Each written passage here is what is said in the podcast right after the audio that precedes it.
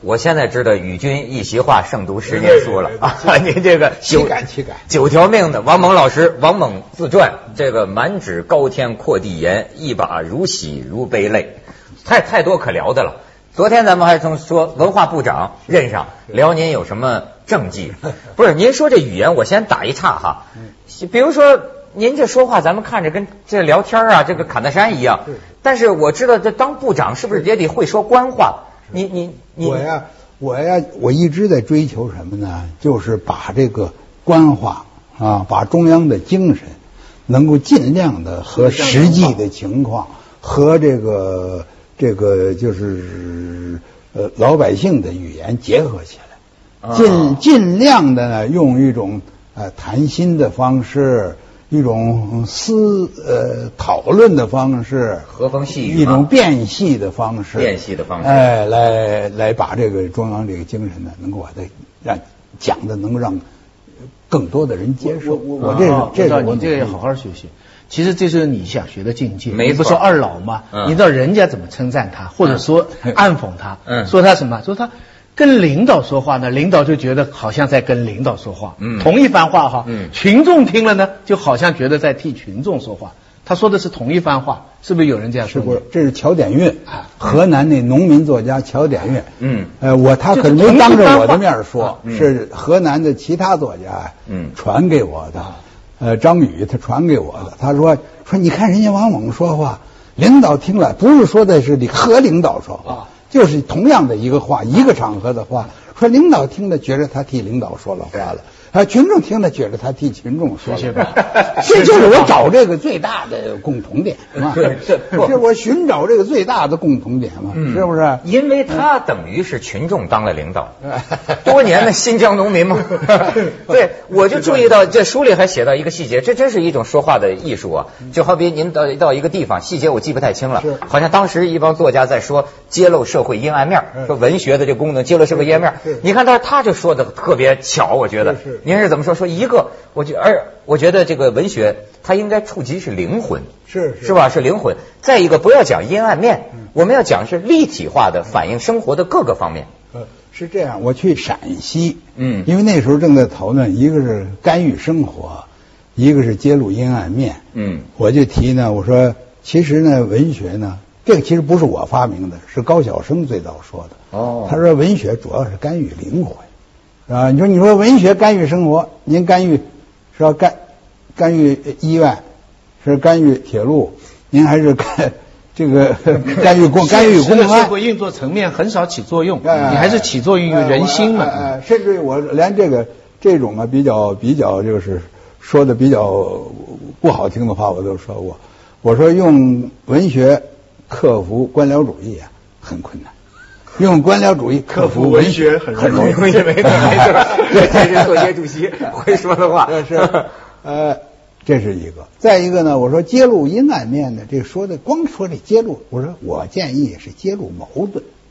啊。哎，揭露矛盾，揭露矛盾冲突，生活中的这种困难矛盾，不而不是说光揭露阴暗面。嗯。呃，后来当场，因为在陕西嘛，陕西有些老作家，那是。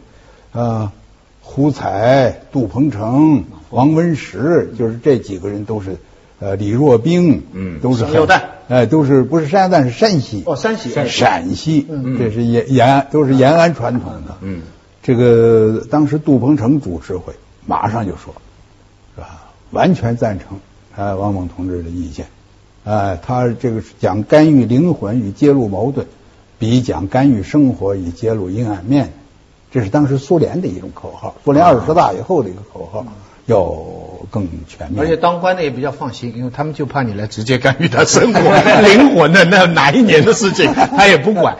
不过他嘛，人家都只看到他一面，我觉得这对王蒙有点怎么来说哈？就我个人看法，是是是，很多人都觉得他就是极其聪明，说话几面讨好。对，我却注意到他常常是站在人家对立面说话。对，比方说出国访问吧。他就老替共产党说话，老人家一说什么中国的什么问题啊，他就跑出去坚持，就是我们国家有自己的特点啊，什么就反正是跟人家对着干。然后在那在在北京吧，他又去老说现代派好，又说西方的很多东西你不应该简单的批判。嗯嗯嗯。你看你不这不是到处不讨好吗？你都是对着人家在干嘛？那怎么办呢？如果要我说跟他一样的话，我还去干什么？就他自个儿说就完了，是不是？对，所以人家常常看不到这一面，人家都看到你刚才讲的那一面，就是说说话怎么大家都听得那么喜欢呢？你比如说一个一个作家，咱们过去说中国有种士大夫这种所所所谓什么清高或者什么一种人格，你倒是会有那种担心吗？怕不怕同行或者圈子里的人觉得这人怎么爱当官啊？或者说是往左靠啊？或者说是怎么着？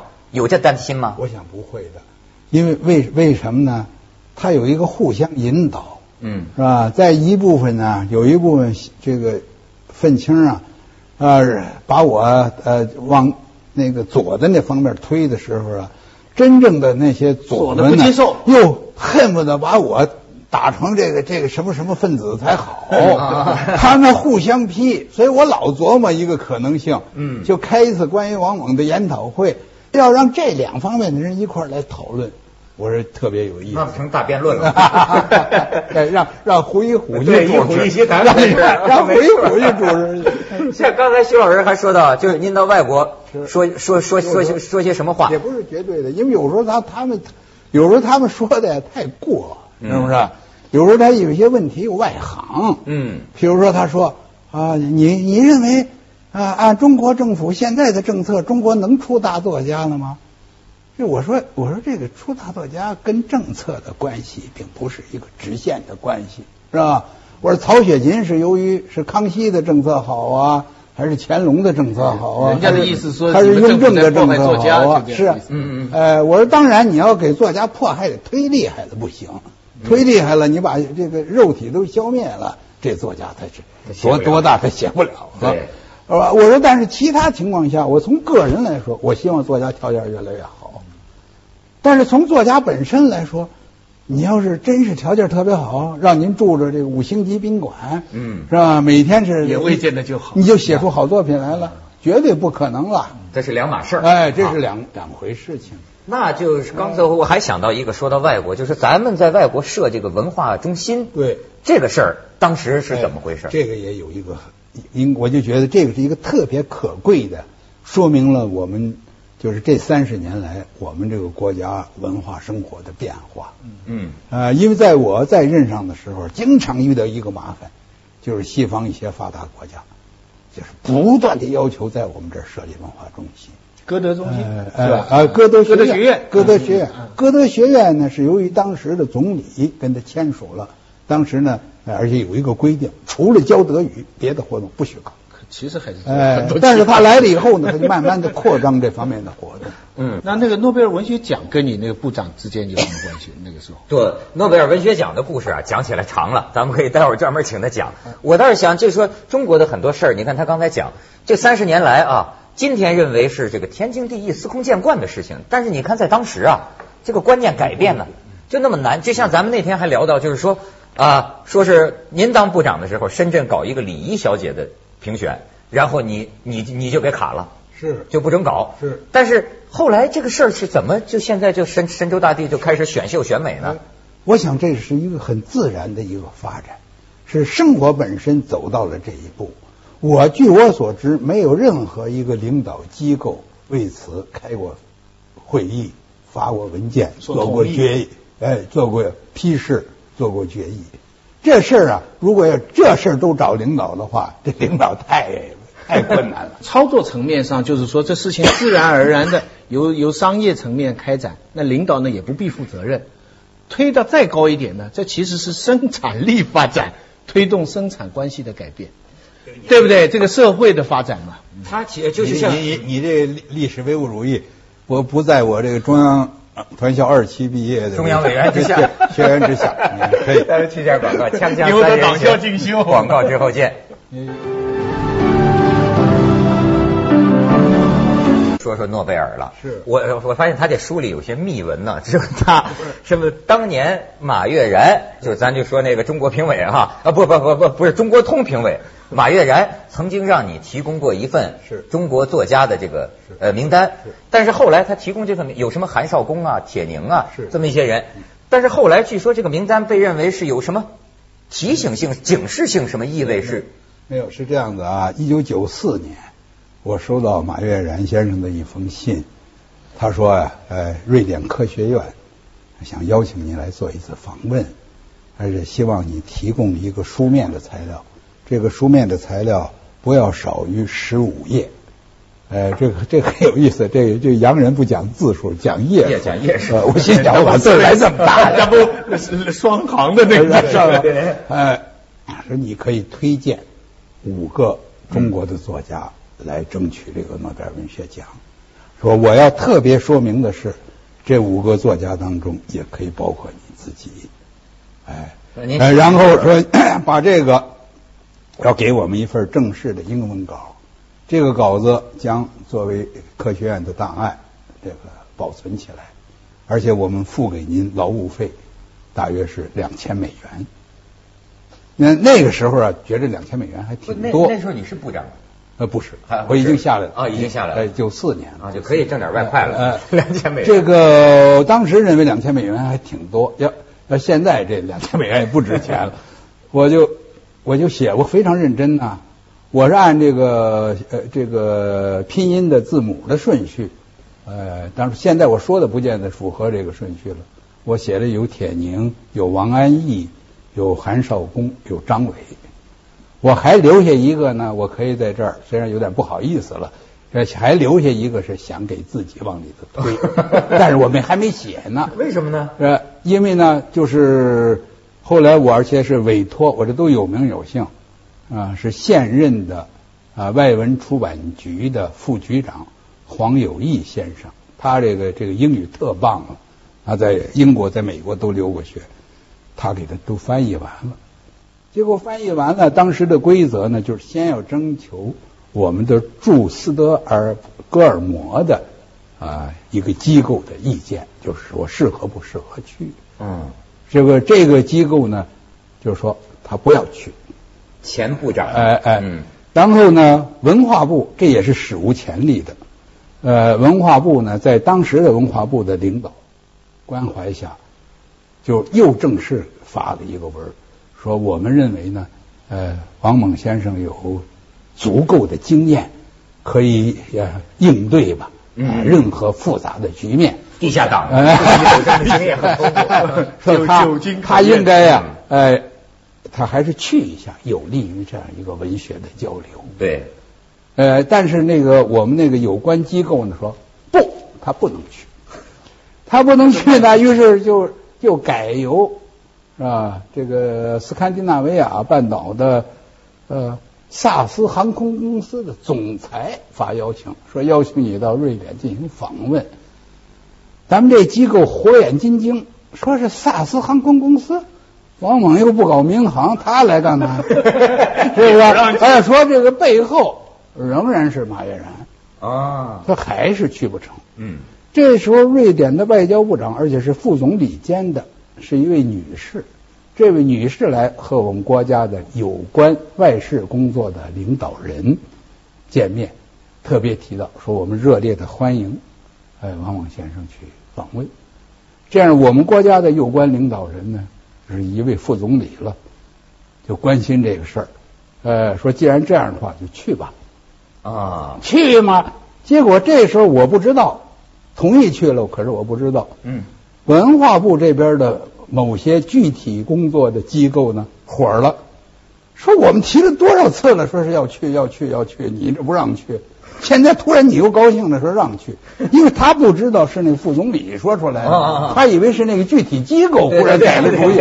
要知道是副总理，他不敢不敢来，嗯，不办，这事不去了，赌上气了。哎，这谁？你可别小看，嗯，这每个人都有每个人的作用，是吧？局长有局长的作用，处长有处长的作用，是是是，不用办了，就一句话完了就没去成。他没去啊，最后没去成了，而且最可笑的是呢。这个瑞典的斯德哥尔摩大学中文系的主任罗德弼，你认他不？知道。这罗德弼到我家来了一趟，我也不能说呀，是哪儿不同意我去。哎，我说这个看样子，我说这个我这手续我还没办下来，我说估计我要去不成。人家以为你不愿意去。哎，他这个罗德弼他判断的，我所以我认为他属于略带长舌的这个，嗯嗯，长舌男，长舌男呢，但是王某看不起我，哎，所以罗德弼回去就到了这个马悦然那儿说，王某不愿意来，哎，王某下下礼拜他就上上上首尔了，那时候还叫汉城啊，这马悦然就很火啊，说他汉城就能去，是不是啊？他台湾都能去啊，就斯德哥尔摩他不想来，他发表一个声明。呃，王猛不来，证明中国的有关方面，他还以为我代表谁呢？嗯，啊，对，呃，这个瑞典科学院没有兴趣，没有和诺贝尔文学奖打交道的愿望。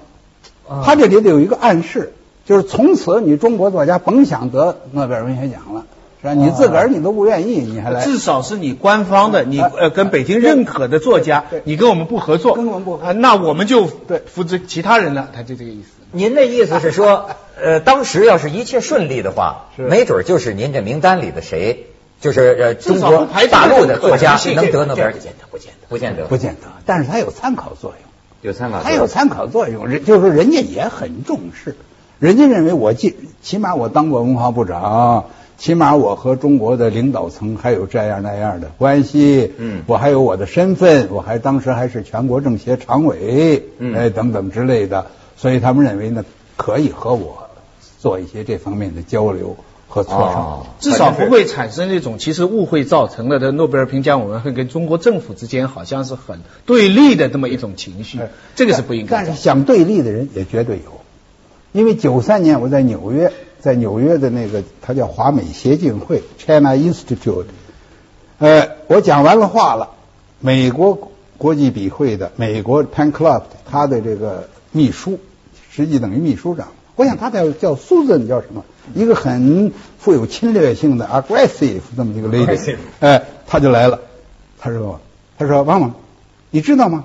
今年要给北岛发诺贝尔奖。”我说：“我不知道。”据我所知，北岛提名好几年了。我说：“诺贝尔文学奖是他是。”呃，保密的，呃，保密的，嗯嗯。他说，但是我知道，哦，他他我他真是真是不是充满自信。听那段子，感觉北岛也知道，不不能怪北岛，是那些台湾的记者每年都守着他的家啊。说他说他说我知道，哦，我说那很好。他说你什么态度？我说什么态度？我说谁得的都我得祝贺呀。我说留下那么大一笔钱，是为了钱？我要祝贺呀。我说你得了我也祝贺呀。是不是？他说：“那中国作家对这会是什么态度？”对，我也想问你这个问题。我说：“那有人高兴，有人不高兴。”他立刻就活跃起来。Why？为什么会有人不高兴？我说：“你难道不知道吗？”我说：“一个 writer，呃，he or she，他呃他会想什么呢？是不是？Himself or herself is the best one。”我说：“哪哪哪个作家会觉得别人？”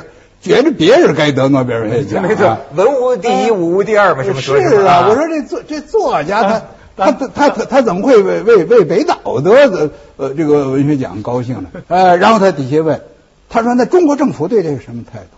我我说我我说这个说的还忒早点儿，是不是？因为我现在我不在不担任政府的文化部长，我也不能代表中国政政府发表对这个奖的看法。哎，当时我就有一个印象。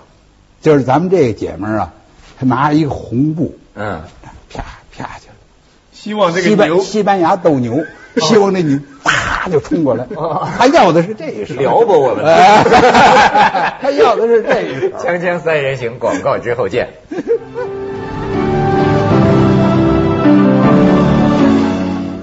您就说这中国作家呀，我们现在不都评论就说啊，这个意淫呐，诺贝尔啊。您怎么看这意淫这事儿？我觉得这个是大家太不了解这个诺贝尔文学奖了。嗯，诺贝尔文学奖啊是现在世界上影响非常大的一个奖，也非常严肃。哎，他呢也推出过一些非常重要的这个记录。你像一般聊闲天的就说，咱们干嘛写小说的？我干嘛在乎他怎么看我？这种您怎么看呢？这个我觉得也也对。是吧？因为中国呢，它这个从改革开放以来呀，大家都有一种情绪，就是希望自己被世界所承认。全球化。哎，希望被世界所承认，所叫做走向世界。好像自己本来在世界以外，哎，现在走向。比如拍电影的人吧，他就以能够得到什么戛纳呀、奥斯卡，哎，要是这个，你体育这好办，你刘翔啊他都承认，对对对，哎，可是这文学最要命，你怎么办？他语言也不一样。呃，另外这个诺贝尔文学奖呢，他这个评委会，他这个瑞典科学院呢，他只有十八九个人呢，是是有这个投票权的，其中懂汉语的只有马悦然教授，哎，一个人。您好比说啊，以您的这个文学眼光，是你我我发现他在这个书里啊，您好像是个有有自信的一面啊。您觉得您您觉得您够格得诺贝尔奖不？我觉得呀，问题在于啊，诺贝尔文学奖本身。它代表的并不是一个文学的标准，那是什么？哎，那是什么？我不知道，因为我弄不清这这一批院士他们是根据一种什么样的一种判断。哎，比如比如说，它里头有些特别好的，呃，比如说像呃海明威啊，比如说这个马尔克斯啊，他都。影响非常大，这还有赛金花，哎，他也是 那个是这不是赛珍珠啊，赛珍珠不是赛金花，赛珍珠花是赛珍珠，赛珍珠，呃，但是有时候呢，他有一点，还有一点特别可爱的地方，我觉得他们有几分天真。社会主义国家，他们喜欢发给这 dissident，就是这个不不同政见者、异议者，这是很明显的。帕斯耶纳克呀，后来那个索尔仁勤这些。呃，但是他也发过像肖洛霍夫，肖洛霍夫是苏共中央委员，呃，是这个他也是中共中央委员，是这个尼基塔赫鲁晓夫的朋友，他也发过。西方国家，他也他常常发左派，对，很多左派。呃，那萨马拉贡，对，葡萄牙共产党人，那是谁呀？是那个他的阿拉法特的朋友，他是同情阿拉法特的。这样的话，所以我们这儿呢就分成两派。两种，一种就认为诺贝尔文学奖跟天神一般，就跟奥委会一样，你只有得了诺贝尔文学奖啊，是中国作家两个原罪：第一，到现在为止境内的作家没人得诺贝尔文学奖；第二一个，谁那模样现在他不像鲁迅，不像。哎，现在要求有一个模有 有一个鲁迅式的作家，所以这个中国作家两项两项原则。哎呦，哎，然后没诺没鲁。哎，非诺非鲁，非诺非鲁，非鲁。